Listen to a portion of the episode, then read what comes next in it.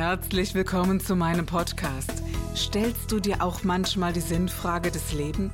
Auf der Suche nach Glück und Leichtigkeit? Ist Erfolg für dich ebenso wenig eine Frage des Zufalls? Wir reden über alles, was uns Menschen bewegt, im Kerstin Scherer Podcast.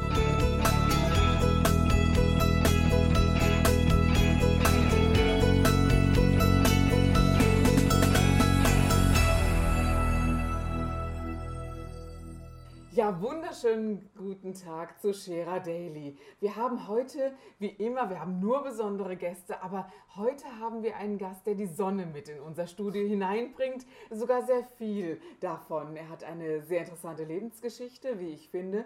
Aber was er ganz Besonderes tut, ist das Wesentliche. Er setzt sich ein für Menschen, die ja, denen es nicht so gut geht, die es nicht so leicht haben auf einem anderen Kontinent tatsächlich.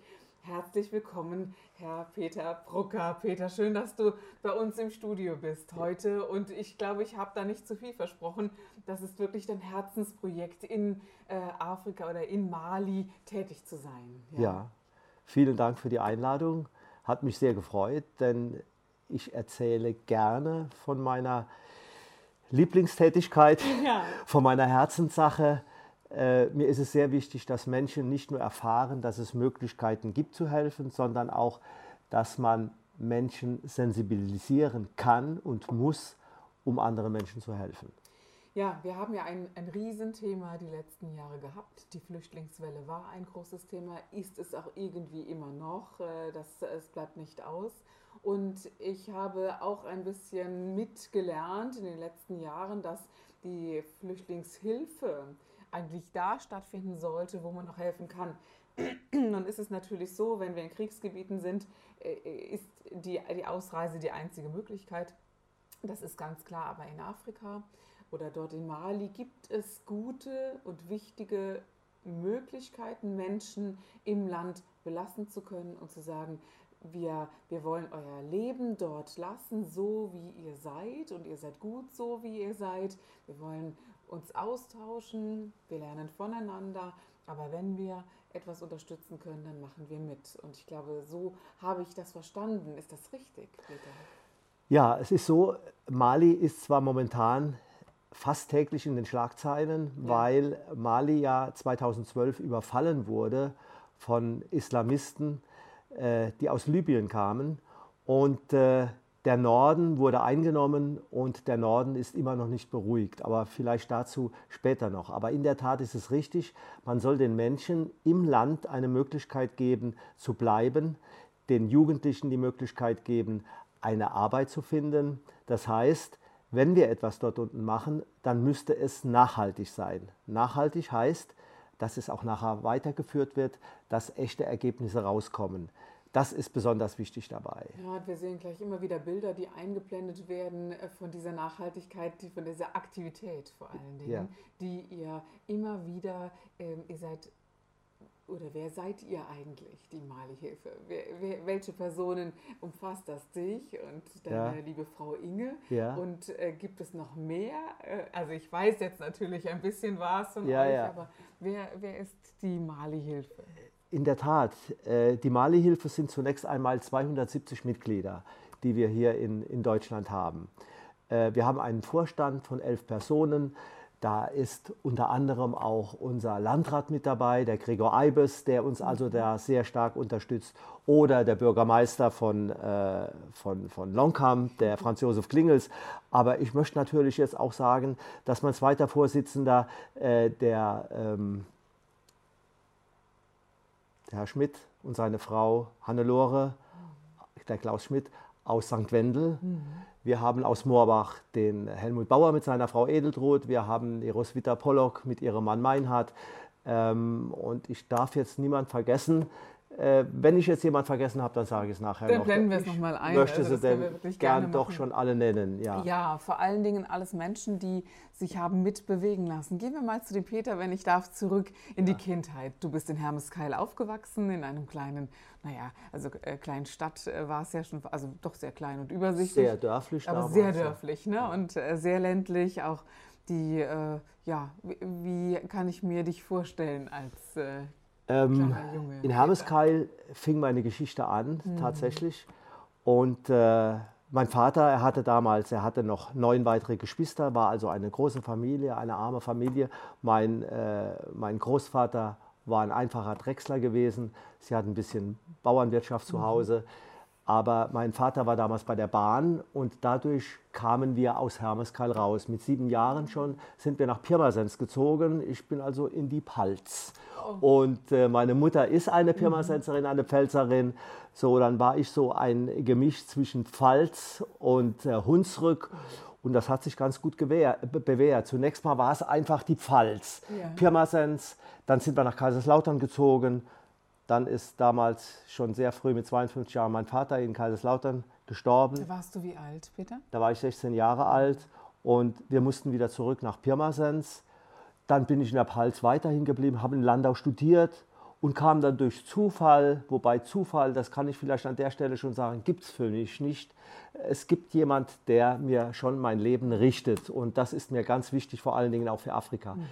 Ich kam wieder in den Hunsrück, war dann 1973, 72, 73 kam ich in den Hunsrück, war dann in Moorscheid und in Longkamp äh, als Lehrer tätig, als Schulleiter tätig. An der ja, Grundschule, genau. An der Grundschule. Grundschule. Und ja. äh, habe dann, äh, wie gesagt, Altersteilzeit gemacht, weil zum einen meine Familie nach mir verlangt hat und zum anderen aber auch Mali. Mhm. Und wir haben uns mal so unterhalten und du hast mir erzählt, dass dein Vater dir sehr wohl gefehlt hat, als er so früh ja. gestorben ist, dass du sagtest, wir waren Fußball spielen und mein Vater war einfach nicht so, er war ja dann nicht da. Ne? Ja, und der ja. hat dann schon in Teilen gefehlt. Man könnte jetzt so über diesen Punkt hinweggehen und sagen, naja, wenn jemand 16 Jahre alt ist, ist er ja schon groß genug, geht schon alles. Aber ich glaube, dieser, dieser Halt äh, ist ja da ganz besonders nötig eigentlich. Ne? Also gerade da, wo, wo man ins Erwachsenen, ins männliche Erwachsenenalter hineinreift, ist eine väterliche Figur eigentlich sehr, sehr wesentlich. Und ich finde es sehr interessant, dass du ja gerade im, äh, im Mali-Projekt so der Vater von Mali in Anführungszeichen geworden bist. Man nennt dich auch so. Und ich glaube, ich glaube nicht an Zufälle, weißt du. Und ich glaube ja. auch, äh, dass das ja so eine, eine Art Fügung ist, dass man so Lebensaufgaben auch annimmt, die man, ja, die zu einem gehören tatsächlich. Mhm. Und ich mhm. bin da ganz dabei, dass man sagt, es gibt so eine Fügung oder eine Führung, die, äh, die, die, einen nennen das Gott, die anderen benennen das für sich anders, äh, kann, kann ja jeder so für sich selbst tun. Aber äh, Gott spielte eine Rolle immer wieder in deinem Leben, Auf oder? Jeden Und Fall. Äh, vor allen Dingen auch die, die Leitfiguren unseres Glaubenssystems. Ja, ja ne? so würde ich schon sagen. Mhm. Und äh, das mit den Zufällen, ich sage das immer wieder, man sagt ja gern ganz unbedarft Zufall, das war ein Zufall. Aber äh, wenn man überlegt, es kann kein Zufall sein, mhm. wenn einem Dinge passieren, ähm, die man nicht erklären kann. Das ist kein Zufall, sondern das ist eine Fügung. Genau wie ich immer sage, wenn die Leute fragen, ja, hast du keine Angst dort unten in Mali? Äh, es sind ja viele fremden Leute. Äh, man hört jetzt, dass ab und zu mal jemand überfallen wird und so weiter. Da sage ich, pass mal auf. Äh, ich mache diese Arbeit mit meinem Herzen. Und irgendjemand hat mir die ins Herz gelegt. Und wenn er möchte, dass ich diese Arbeit noch lange mache, dann mhm. sage ich einfach, pass doch bitte auf mich auf. Und weißt du, ich denke so, äh, wie du so schön sagtest, ins Herz gelegt. Wenn man ein offenes Herz hat, dann funktioniert das auch. Ich ja. glaube, diese Offenheit fehlt vielen Menschen, ne? dass sie dann so verschlossen sind und gerade diese Ängste haben. Mhm. Auch so im mhm. Kollektiv gibt es so viele Ängste. Bei uns, gerade so in Deutschland, ist man ja ein sehr mhm sicherheitsbedachtes Land und, ja. äh, und dass man, ja, so viele Krankheiten, also der, der Überfall ja. ist so das eine, ja, und das ist ja so weit weg und das sind so, so Irrtümer, glaube ich. Also ich weiß, wenn man nach Afrika fliegt, dass, dass es Durch, äh, Durchfallerkrankungen gibt, die sind nun mal dabei. Ne? Genau. Ich glaube, das muss man akzeptieren, dass wir gewisse Dinge nicht gewöhnt sind. Ja. Aber es bringt uns nicht um. Ne? Nee, und, nee. Äh, und wie lange fliegt man bis dahin, wo ihr tätig seid? Ähm, man kann sagen, entweder ich fliege von Frankfurt oder von Luxemburg mhm. ab, eine Stunde bis Paris und ab Paris fünfeinhalb Stunden bis nach Bamako in die Hauptstadt. Ja, und weißt du, da glaube ich, Peter, dass ganz viele Menschen denken, boah, bis nach Mali, ja, zwölf, 14 Stunden. Ich weiß nicht, was Menschen so im Kopf haben, aber diese Reaktion habe ich ja. häufig mitbekommen. Deine Schwägerin ist ja vor geraumer Zeit auch mit dabei gewesen und äh, sie sagte, nö, so weit war das gar nicht. Und die waren alle ganz überrascht. Was? So schnell geht das? Ja, ja. ja, also fast wie man in die Schweiz fährt, so schnell ist man auch in Mali. Ist fast, ja ganz ja. fast, ja, ist ja, ganz interessant Mit, mit Pausen. Aber äh, wie bist du denn überhaupt über diese Tätigkeit, Grundschullehrer zu sein, zur Mali-Hilfe gekommen? Wie ist das denn entstanden? Ich war in meiner Jugend schon äh, sehr intensiv tätig im Rahmen der Jugendarbeit. Mhm. Ich habe studiert und war auch da aktiv in einem sozialpolitischen Arbeitskreis. Ähm, Anfang der 70er Jahre äh, gab es ja die Probleme in Biafra. Mhm. Und äh, ich habe noch ein schönes Bild, wo ich äh, aus der Zeitung damals ausgeschnitten hatte. 1972 habe ich ein Plakat auf dem Rücken gehabt, wir kämpfen für Biafra. Also da hat das eigentlich angefangen.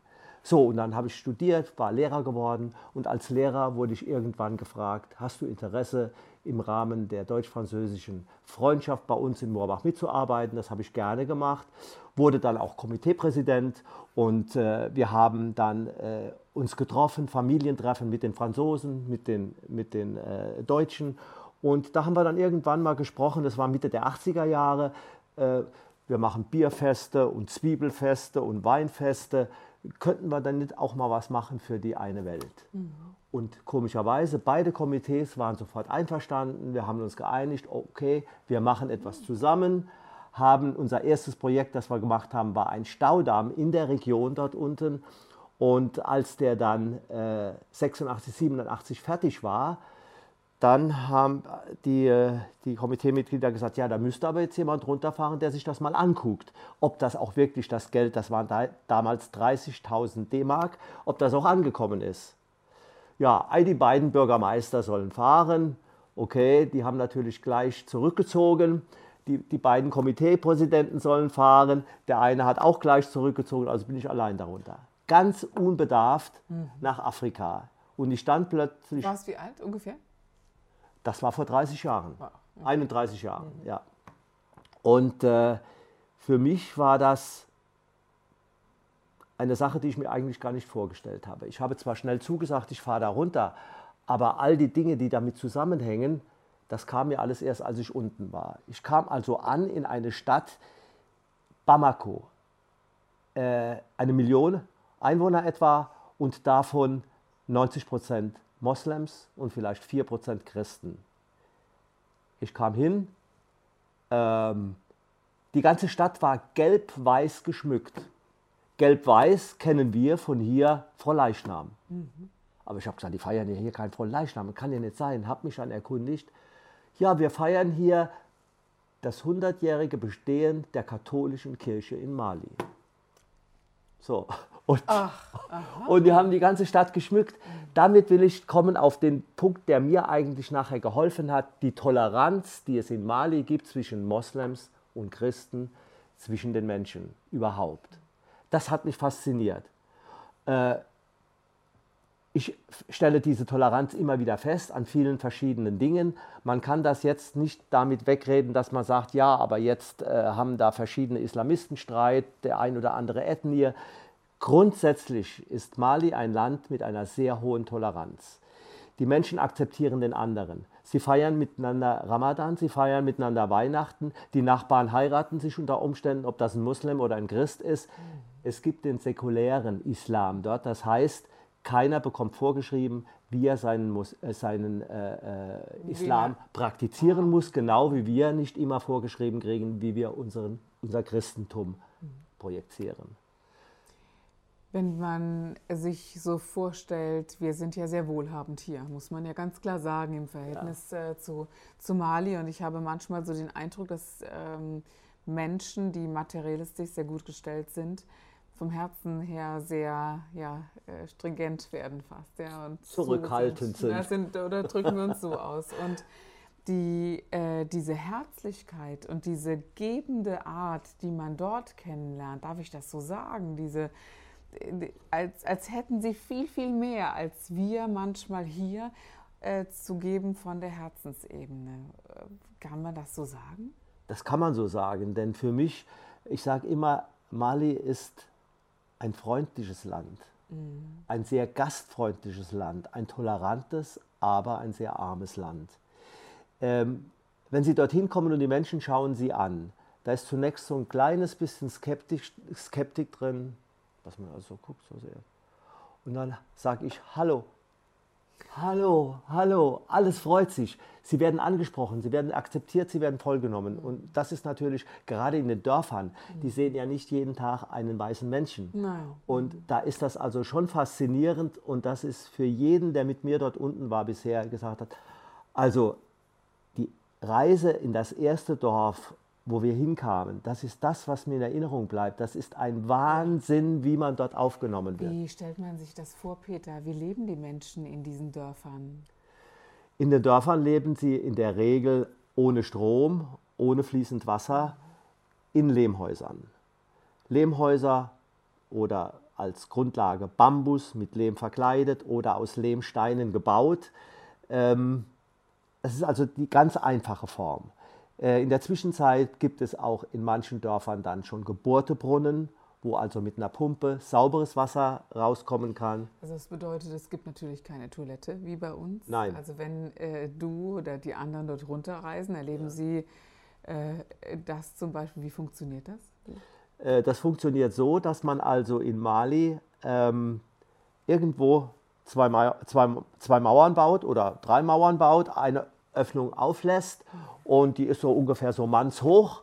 Und äh, da steht dann irgendwo so eine Kanne mit Wasser, eine ganz typische Kanne, ähm, die steht dann da vorne dran. Das heißt, da wo so eine Kanne steht, da ist hinter der Mauer, kann okay. man auf die und da ist dann ein Loch, wie man das so sagt. Ja, ja, ja. Und äh, da erledigt man sein Geschäft und die, äh, die, dieses Wasser ist jetzt eigentlich, wir würden jetzt sagen, um nachzuspülen. Mhm. Aber eigentlich ist es da für die Hände zu waschen, denn die putzen sich den Hintern ja ein bisschen anders ab. Ja, das habe ich schon gehört. Aber, Aber, es gibt viele Ärzte in Deutschland, die sagen, das sei die wesentlich gesündere ja, Art, als ja. Toilettenpapier zu benutzen. Genau Und es so. gibt um Klassen weniger Hämorrhoiden als dort, ja. zum Beispiel. Ne? Also mal ganz auch so einen kleinen Gesundheitsaspekt mit reinzubringen. Eine man ganz sagt, realistische Darstellung. Ja, genau. Und ähm, das äh, Essen ist auch mit den Fingern, das ist richtig, oder? Ja. Äh, in der Zwischenzeit kommt man schon mal in, in ein Dorf, wo äh, dann ein Löffel gereicht mhm. wird. In der Regel wird eine große Schüssel hingestellt und da sitzen so sechs, acht Leute rundherum. Da liegt dann Hirse drin äh, oder, oder äh, ähm, Reis, ein bisschen, ein kleines bisschen Fleisch nur, also eine Handvoll für sechs Personen. Äh, ist ein Gemüse dabei und sehr scharf wahrscheinlich. Nein, Nein. nicht scharf. Ah. Es schmeckt einfach alles ganz lecker. Es mhm. könnte zu Hause gekocht sein. Und es gab noch kein Dorf, in dem wir nichts gegessen haben, weil wir gesagt haben, das ist gekocht, es ist das Fleisch, wenn es ist gebraten oder geröstet, es ist sauber, es ist okay und es hat auch noch niemand vom Essen irgendwas gehabt? Oder? Ich, äh, ich, ich schmunzele deswegen, ja. weil wir gerade über die Toiletten gesprochen haben ja. und wir ja, sprechen jetzt über die eine Schüssel. Ne? Und ich glaube, wir, wir, wir tun uns hier schon schwer mit der, äh, mit der Hygiene und mit dieser Art von Hygiene. Manchmal denke ich, das ist doch nur so eine Kopfsache. Du bist noch nie todkrank zurückgekommen oder gab es schon schwere Krankheiten? Äh, ich hatte einmal bei meiner ersten Fahrt, da hatte ich äh, auf den Pater Kaiser damals gehört. Der Pater Kaiser ist ein Mitbegründer unserer Mali-Hilfe und da hat er gesagt, du kannst alles trinken, das Wasser ist alles gut. Ich habe es gemacht, habe aus dem Brunnen getrunken und habe dann äh, einen schweren Durchfall gekriegt, der also ein Vierteljahr bald gedauert hat. Und hatte in einer äh, Reise davor, also war die zweite Reise, an der Reise davor hatte ich Malaria. Aber das hat sich alles geregelt mit Medikamenten und seit der Zeit kann ich sagen, 29 Jahre lang bin ich gesund in Mali. Und äh, bereitest du dich vor mit Malaria-Prophylaxe oder ja. sag, ja, inzwischen schon, ne? ja. man diese Erfahrung Es ist also Malaria-Prophylaxe, mhm. wobei ich äh, das nicht ganz so ernst nehme, weil wir meistens im Januar, Februar, da ist das mit den Mücken nicht so schlimm, mhm. also da ist es kein Problem, aber Gelbfieber muss äh, geimpft werden. Äh, Typhus äh, ist uns auch sehr wichtig und dann äh, ja, die verschiedenen, was man kennt, Tollwut und so weiter, dass man die mal hat, die sind ja zehn Jahre, sind die ja gültig, gell? das sind also schon äh, wichtige Dinge. Äh, und mit der Zeit hat man sein Impfbuch voll, man hat Impfungen, die zehn Jahre oder manchmal auch länger halten Und, äh, ja, ist das auch nicht mehr das Thema. Ne? Nee, ist, ist bei uns also nicht das Thema. Was wir, was wir zusätzlich machen, das ist vielleicht in dem Zusammenhang auch, dass wir, bevor wir runterfahren, ich muss die Firma jetzt nennen, also das Bactoflor ist eine Stärkung des Darmes, äh, was ganz Natürliches. Äh, das nehmen wir 14 Tage, drei Wochen vorher ein, am Tag zwei Stück. Unser Magen ist, der, der Darm ist gestärkt und sowohl der Inge oder der Elisabeth oder uns, Ja. wie wir gefahren sind, uns geht es dann einfach gut. Ja. Das war der Gib dich ganz Podcast mit Kerstin Scherer. Wenn du mehr über mich erfahren möchtest, dann gehe auf meine Website www.kerstinscherer.com oder besuche mich ganz einfach bei Instagram Co. Du interessierst dich für bestimmte Themen, die du jetzt noch nicht gefunden hast? Dann schreibe uns eine E-Mail an info@kerstinscherer.com. Wir freuen uns auf dich.